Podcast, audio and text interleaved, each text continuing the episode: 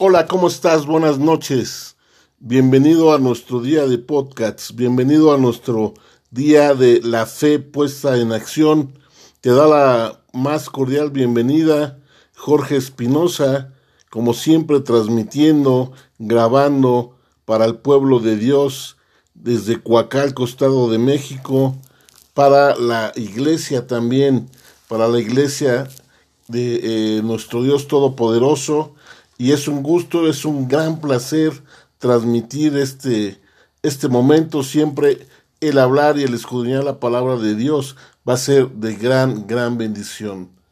Bendecimos también a todo el pueblo de Dios de eh, nuestro, nuestra iglesia, nuestra iglesia, nuestro ministerio que estamos levantando aquí en Coacalco, aquí para Casa del Rey, todo el pueblo de Dios se ha bendecido. Y bueno, pues vamos a empezar hoy con nuestro tema que hemos titulado eh, David contra los gigantes llamados Goliat.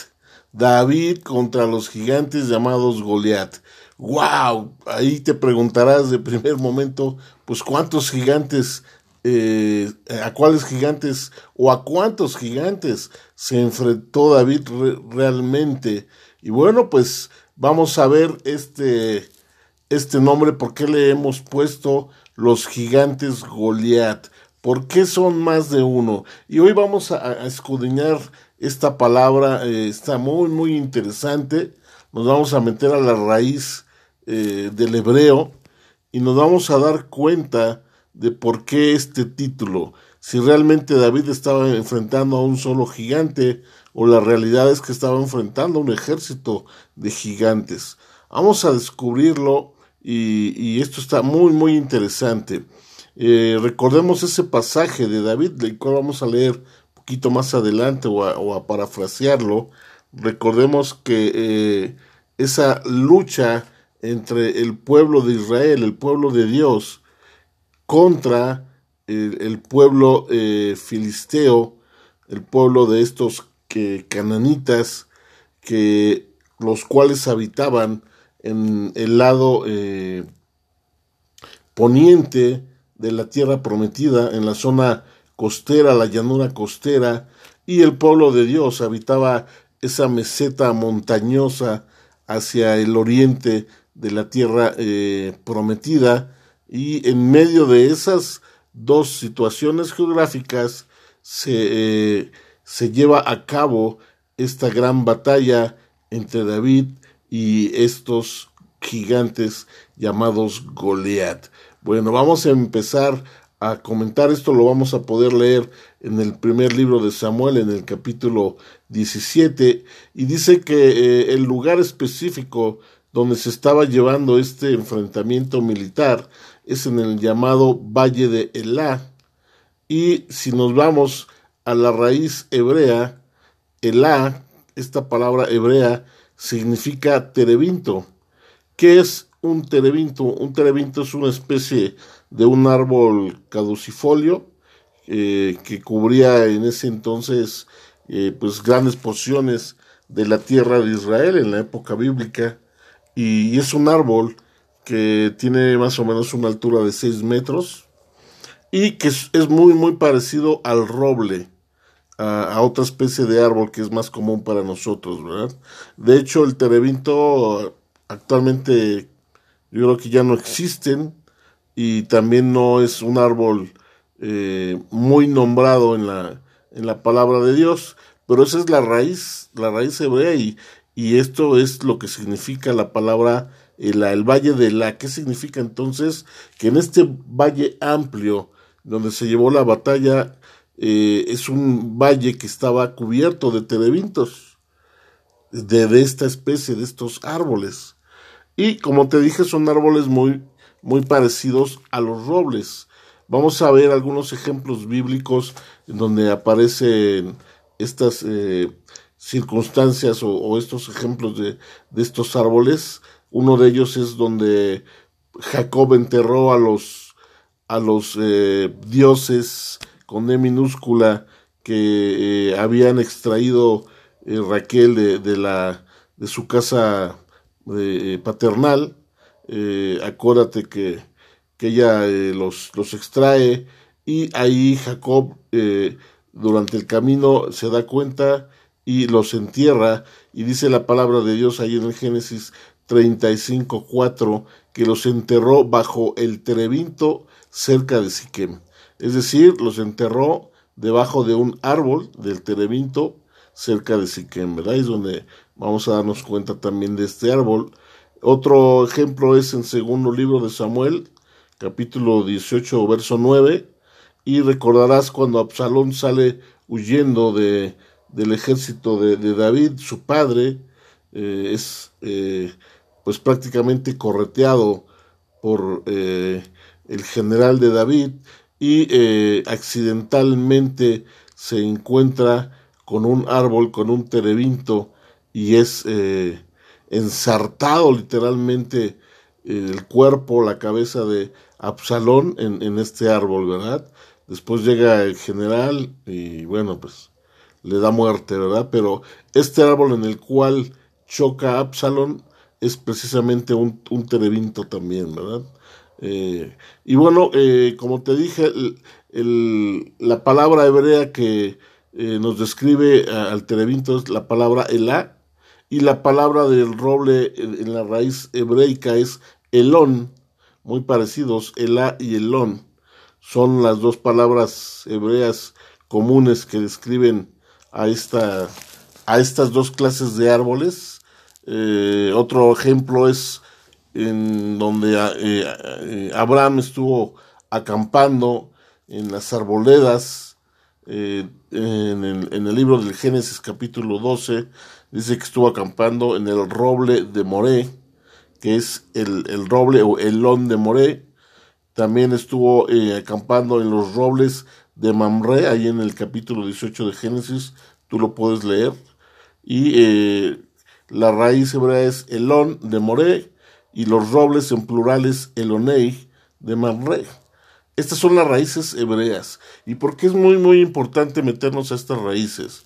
Bueno, porque vamos a darnos cuenta que tanto la raíz eh, hebrea de Elá como Elón provienen de una de una misma raíz, se puede decir, vágase la redundancia, que significa precisamente Dios. Dios con D minúscula. ¿Y por qué significa Dios? Bueno, porque los cananeos, la gente que vivía en la tierra prometida, de la cual eh, nuestro Dios Todopoderoso le prometió directamente a Josué, que le iba a dar esa capacidad para conquistar a todos los cananeos, eh, estas tribus asentadas en, esos lugares consideraban a estos árboles como un, un dios, que tenían una fuerza divina y, adoraban, los consideraban como parte eh, de, su, eh, de sus rituales religiosos, de sus creencias en los dioses que ellos habían levantado y, debajo de estos árboles hacían sus, sus, eh, sus ritos, levantaban sus altares. Un ejemplo tú lo puedes ver ahí en Oseas 4.13 y, y te vas a dar cuenta que estos árboles eran muy, muy especiales. Tenían no solo un... Eh, no, no, no solo eran árboles comunes, normales, tenían un significado espiritual tiene un, significado religioso y obviamente pues esto también lo conocía el pueblo de Dios, también sabían de esto, de, de, estas situaciones que representaban eh, estos árboles. Muy muy interesante porque eh, la palabra Elá o Elón son palabras que significan Dios. De hecho, el Dios de nosotros, el Dios en el cual hemos creído tú y yo, eh, lo vas a poder ver ahí en el Génesis, cuando dice que Dios creó los cielos y la tierra, esa palabra Dios realmente es Elohim, que significa el conjunto de dioses. ¿Y por qué? O es, es, el, es el plural de Dios. ¿Y por qué es el plural de Dios? Porque estamos hablando del Padre, del Hijo y del Espíritu Santo. Por eso nuestro Dios es el, el Elohim el Dios de dioses. ¿verdad? Y, de esta manera nos damos cuenta que aquí hay algo espiritual que, que, que involucra a estos árboles en ese momento, ¿verdad? Entonces, ¿a qué, a qué quiero llegar? Si nos vamos directamente eh, al capítulo 17 eh, del primer libro de Samuel, nos vamos a dar cuenta de que en ese momento estaban los filisteos, como ya te dije, del lado de la llanura costera, del lado eh, poniente y del lado oriente de la zona de las montañas, el pueblo de Dios, y en medio estaba este valle de Elá, que es donde se llevó a cabo esa gran batalla. Pero resulta que en el valle de Elá estaba, estaba tupido de estos árboles eh, que ya, ya, te, ya te comenté, estos eh, árboles que eh, su nombre es terebinto y que son muy parecidos a los robles, el Valle de los Terebintos podría ser traducido y es muy importante, ¿por qué? Porque en ese eh, valle no solamente se iba a disputar una batalla encarnizada entre dos ejércitos, sino se iba a disputar una batalla espiritual. Es una batalla totalmente espiritual la que se iba a dar a cabo en ese momento. Y como escenario físico se encontraban esos árboles. ¿Qué quiere decir esto? Que el pueblo filisteo se sentía seguro, se sentía acompañado, no solo de tener a un gigante dentro de su escuadrón, no solo porque tenían a ese hombre de eh, más de tres metros de altura llamado Goliat de Gad, sino también se sentían eh, amparados bajo el recurso de sus dioses que los estaban protegiendo y que eran representados por estos terventinos, por estos árboles, y eso les daba una seguridad a ellos de la victoria sobre el pueblo de Dios. ¿Y cuál era el amparo del pueblo de Israel? ¿Cuál era eh, eh, eh, lo que el pueblo de Israel tenía como, como elemento principal? Bueno, pues el, el, elemento principal que tenían ellos también era un elemento espiritual. En ese momento estaba dándose la monarquía en el pueblo de Dios a través del reinado del primer del primer hombre que Dios había escogido, que era Saúl. Pero recordemos que Saúl ya había sido despojado de esa unción como rey, como monarca, por parte del profeta Samuel. Entonces, espiritualmente, el pueblo de Dios tenía un vacío, tenía una, una duda tremenda se estaba enfrentando en un momento de debilidad espiritual delante de un enemigo espiritual fuerte que estaba dando señales de fortaleza por todos los lados que se vieran.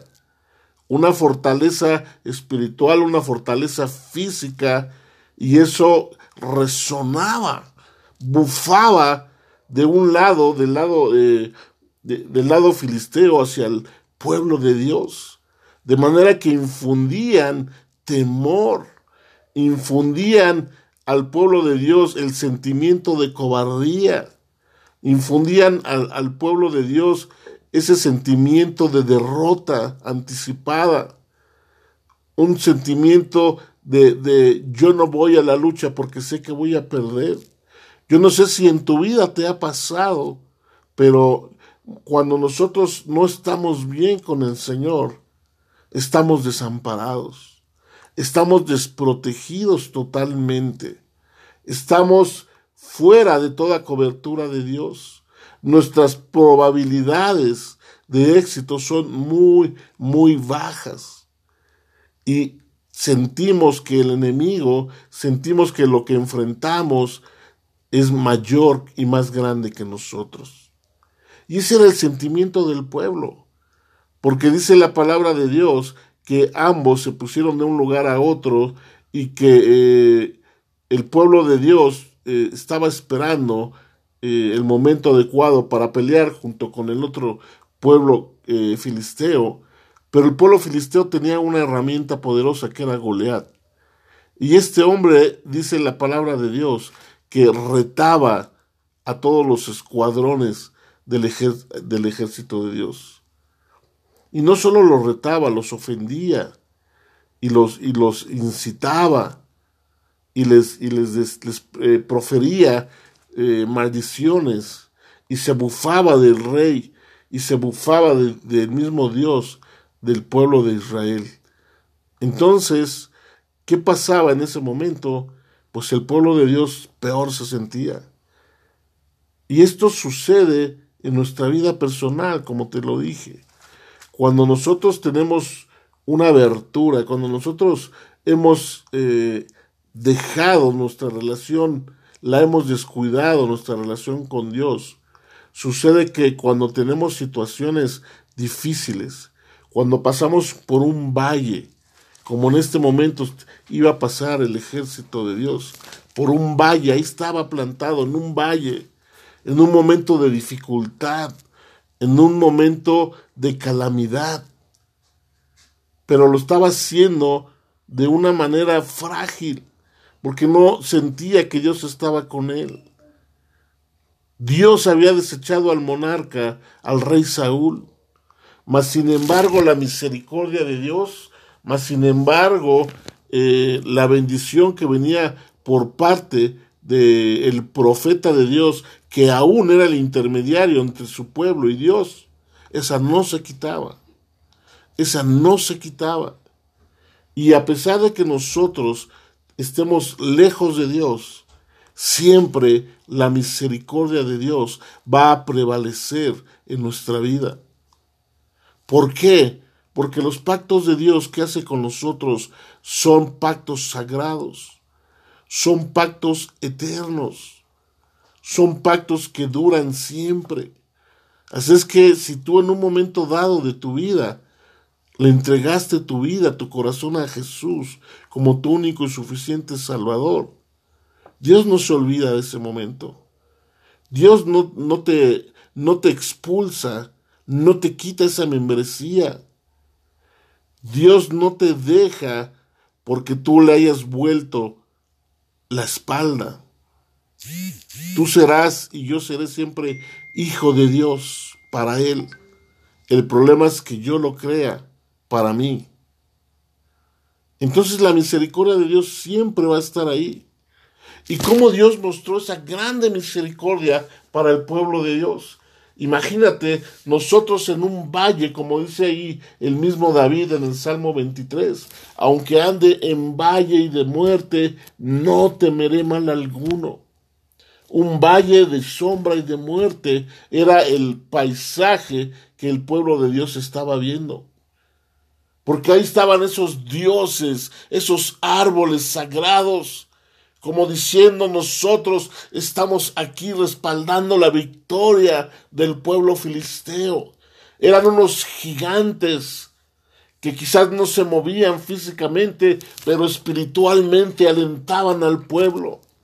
Como cuando tú estás pasando en una dificultad, cuando todo es adverso para tu vida, cuando todo es algo que va en contra de ti, que las cosas no han salido bien en el trabajo, que la economía no se puede eh, equilibrar, que hemos tenido más reveses que éxitos en nuestra vida, que nos hemos sentido derrotados y que el mundo nos ha absorbido hacia el pecado, que esos dioses que representan las obras del mundo, que representan los placeres del mundo, que representan quitarle la gloria al Dios verdadero que un día conociste, quitarle la gloria a Jesucristo, quitarle la gloria al Padre, quitarle la gloria al Espíritu Santo, y que han querido entronarse en tu vida y en la mía, y que son verdaderos gigantes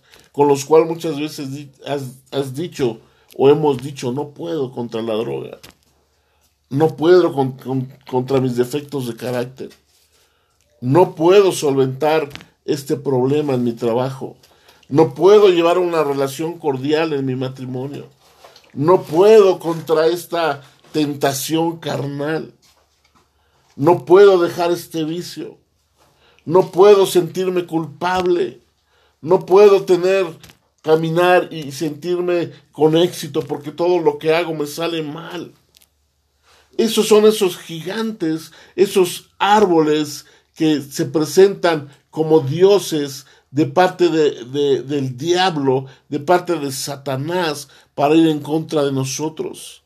Él es el quien ha puesto ese valle de terebintos enfrente de nosotros, para que veamos que Él es robusto y fuerte, para que Él dé ese aspecto de que ha sido el vencedor y nosotros los vencidos, como lo hacía este gigante Goliat de Gad delante del pueblo de Dios, retándolo y hablando en contra del pueblo de Dios.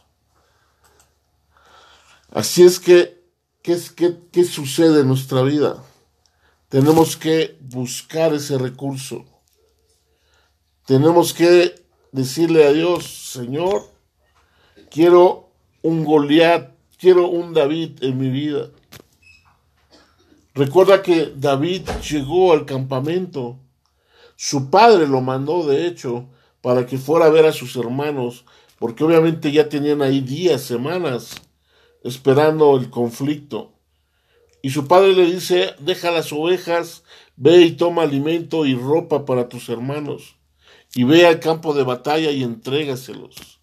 Y David obedece, obedece y va y hace lo propio. Y cuando llega se entera de esta situación. Déjame decirte que eso no es una circunstancia. Todos los que somos hijos de Dios, todas las cosas son para nuestro bien. Así es que no importa tu condición, no importa si estás pasando por un valle de sombra, no importa si tienes enfrente eh, un gigante físico un problema físico y aparte hay, un, hay una barrera espiritual, hay una arbolada espiritual que aún nos detiene y nos deja clavados, nos deja callados, pensar que tenemos la derrota encima. Siempre Dios en su misericordia va a mandar la respuesta.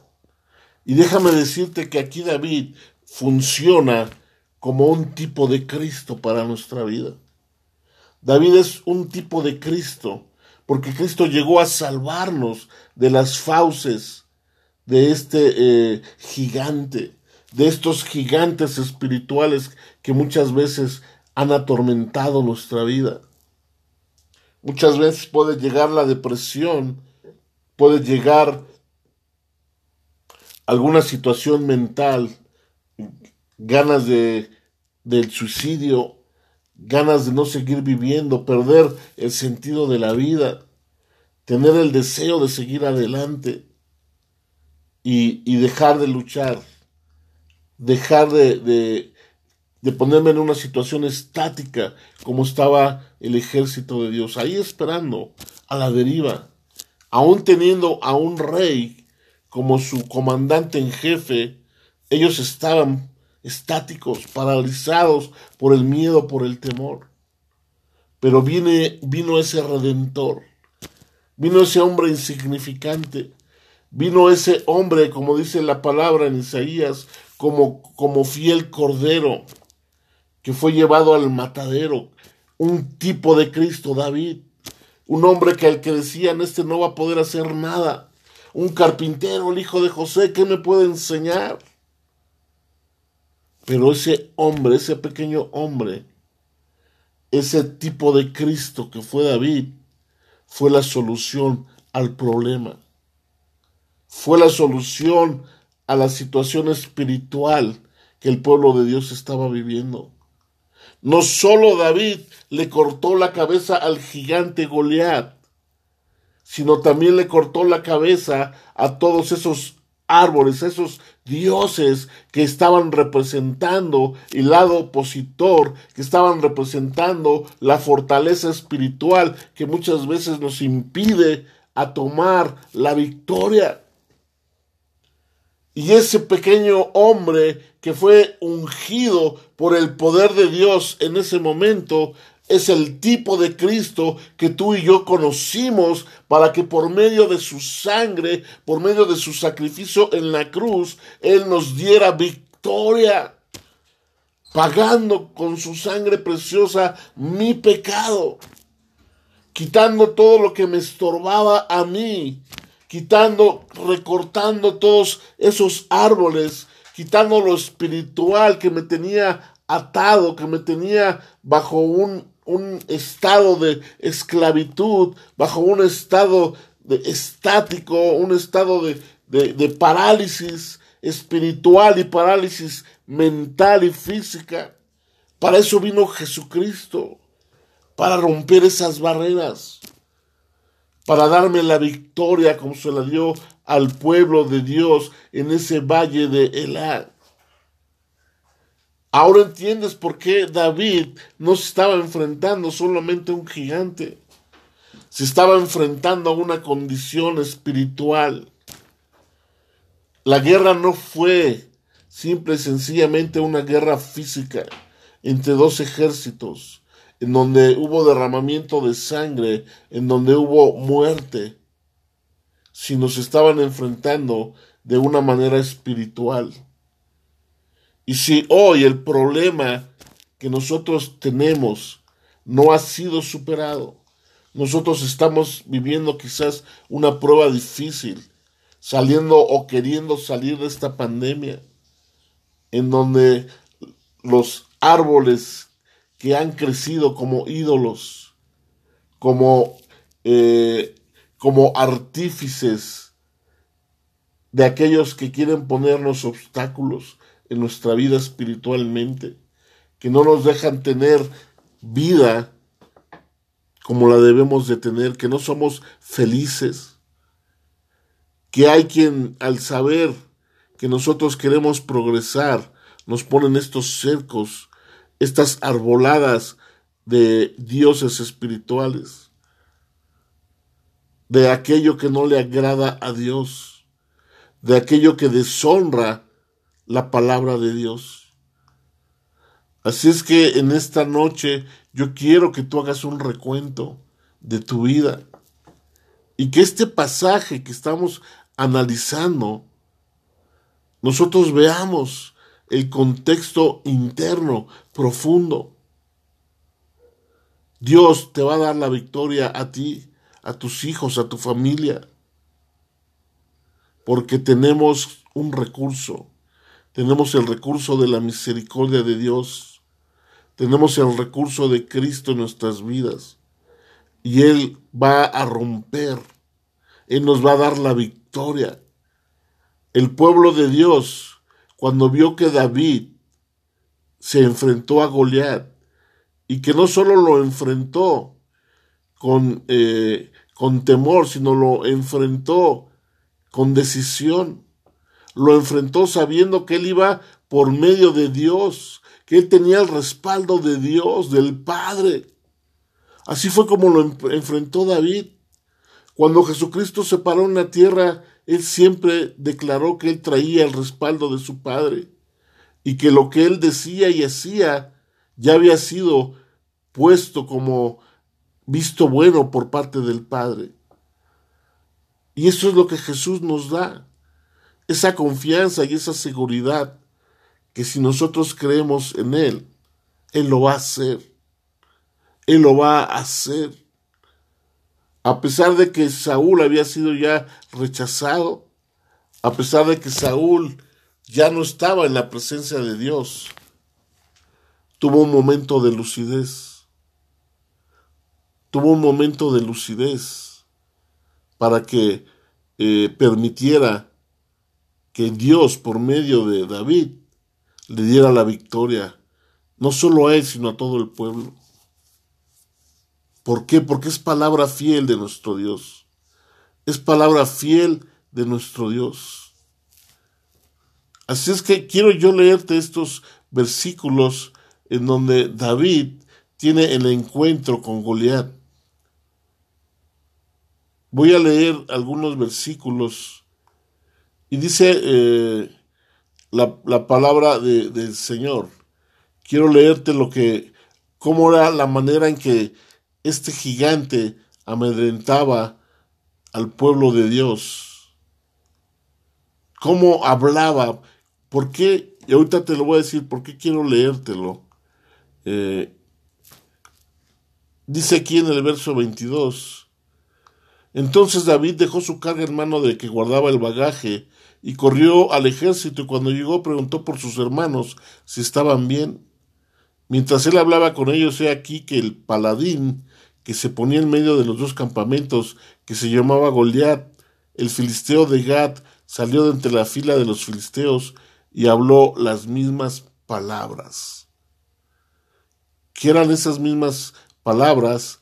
Decía, dice el verso 8, y se paró y dio voces a los escuadrones de Israel, diciéndoles, ¿para qué os habéis puesto en orden de batalla? ¿No soy yo el filisteo y vosotros los siervos de Saúl?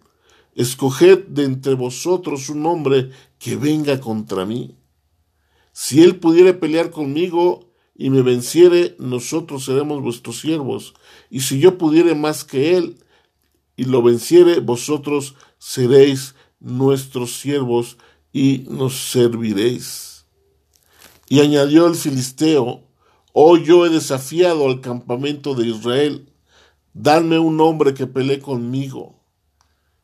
Eso era lo que este hombre, Goliat, hacía. Y esto es similar, como te decía, a nuestras pruebas, a nuestras dificultades.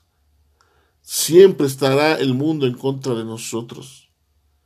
Todo lo que el mundo hace, dice Jesús, el que, el que está conmigo está en contra del mundo. Dice, porque yo estoy en contra del mundo y de sus obras. Las obras del mundo son malas, porque no le dan la gloria a Dios, porque van en contra de sus preceptos, porque llevan muerte y no llevan vida. Y eso es lo que este filisteo estaba haciendo. Y se sentía seguro porque estaba en su ambiente espiritual.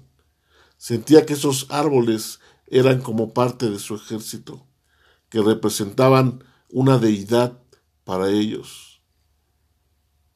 Y dice en el verso 19, y Saúl y ellos todos los de Israel estaban en el valle de Elá peleando contra los filisteos.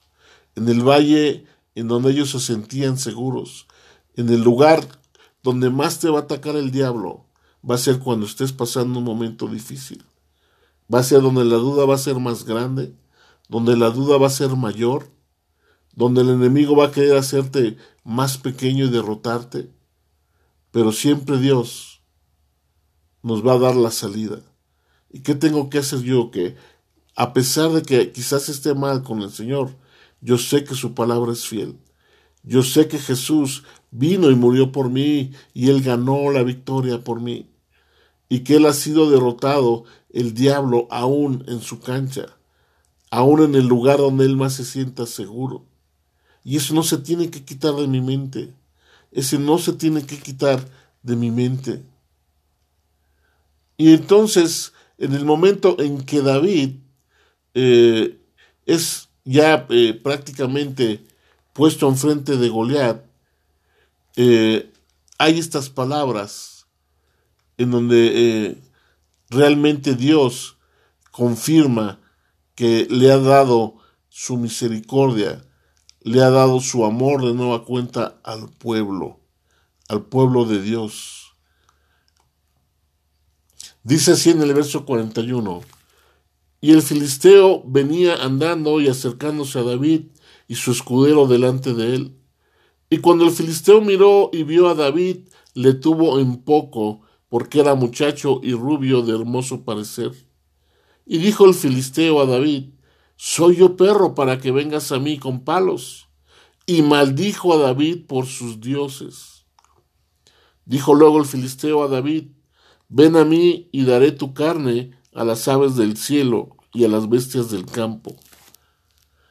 Entonces dijo David al filisteo, Tú vienes a mí con espada y lanza y jabalina, mas yo vengo a ti en el nombre de Jehová de los ejércitos, el Dios de los escuadrones de Israel, a quien tú has provocado. Jehová te entregará hoy en mi mano, y yo te venceré. y te cortaré la cabeza y daré hoy los cuerpos de los filisteos a las aves del cielo y a las bestias de la tierra, y toda la tierra sabrá que hay Dios en Israel.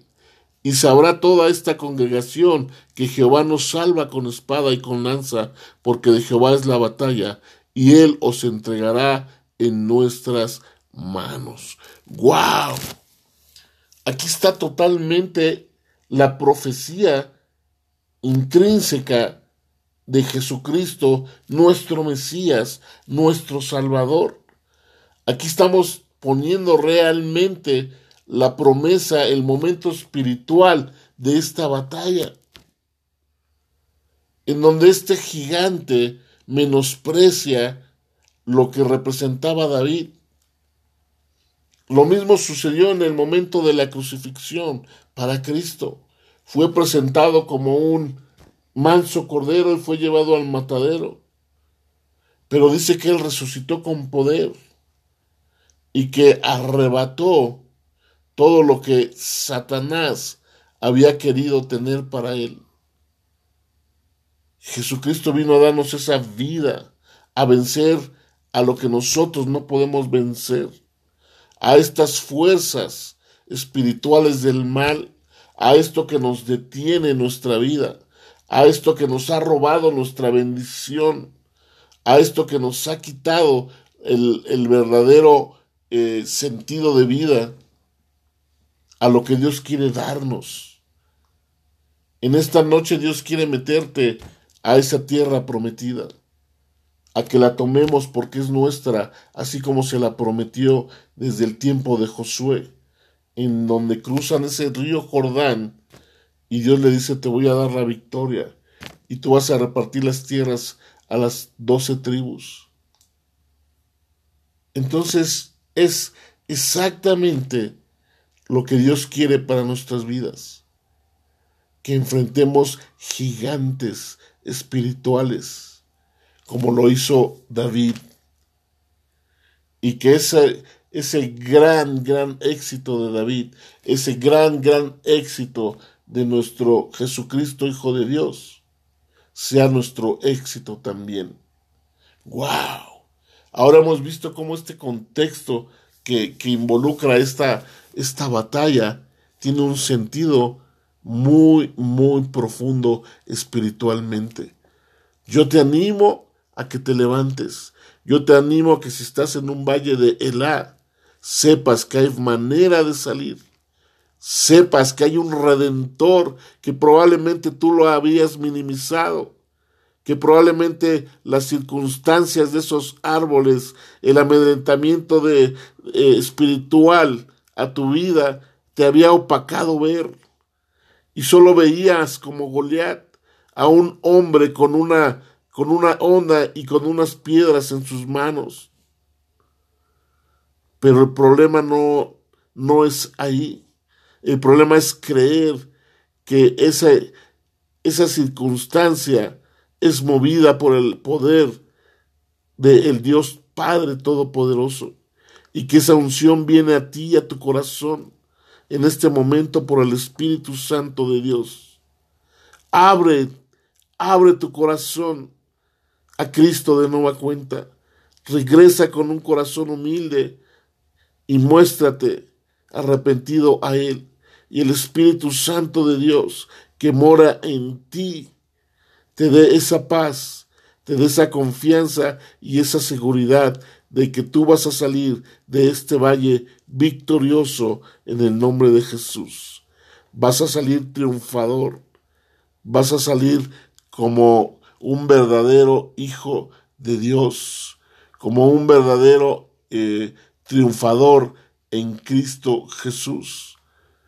Dice así el, del verso 52, levantándose luego los hijos de Israel y los de Judá gritaron y siguieron a los filisteos hasta llegar al valle y hasta las puertas de Cron. Y cayeron los heridos de los filisteos por el camino de Saraim hasta Gad y Ecrón. Y volvieron los hijos de Israel de seguir tras los filisteos y saquearon su campamento. Y David tomó la cabeza del filisteo y la trajo a Jerusalén, pero las armas de él las puso en su tienda. ¡Wow! Después de que David degolla prácticamente a este gigante, es cuando el pueblo de Dios siente la victoria. Y dice que ellos desde en ese momento empiezan a perseguir a, a los filisteos, de tal manera que los saquean en su campamento. Dios les da el botín. Cuando tú estás en un valle, estás en una prueba, pero no estamos solos. Dios permite que pasemos por pruebas y que aún permite al diablo que intervenga en nosotros. Así como se lo permitió en la vida de Job, así como el diablo eh, quería zarandear a Pedro y dice Jesús, estoy orando para que este, este espíritu demoníaco no te venga a zarandear. ¿A qué voy? El diablo no va a hacer nada en contra de ti si Dios no lo permite. Pero a veces Dios permite las pruebas y Dios permite que tengamos luchas en contra de estos enemigos. Pero debemos de saber una cosa, que Dios siempre va a estar en el asunto, que Dios nos va a dar la victoria. Y una vez que nosotros entendamos y que salgamos de ese valle, de esa situación negativa, Dios nos va a recompensar en bendición. Dios nos va a hacer crecer y madurar espiritualmente. ¡Wow! Así es que todo tiene un fin bueno para nuestra vida si nosotros estamos con nuestro Señor. Si nosotros enfrentamos la vida como Él desea que la enfrentemos, juntos, en dualidad, en convenio, en asociación con el Dios Todopoderoso, con el Dios de Abraham, de Isaac y de Jacob, con el Dios que está al lado de su pueblo y de sus hijos y de su iglesia amada. En esta noche pon tu fe en acción, lucha por tu vida, regresa al camino de la verdad, conviértete a Dios y hazte fuerte en su presencia. Pon tu fe en acción, porque quien has creído es el verdadero Hijo de Dios es el que te da la libertad en esta noche, el que pone su espíritu de paz, su espíritu de poder y de dominio propio sobre tu vida en el poderoso nombre de Cristo Jesús.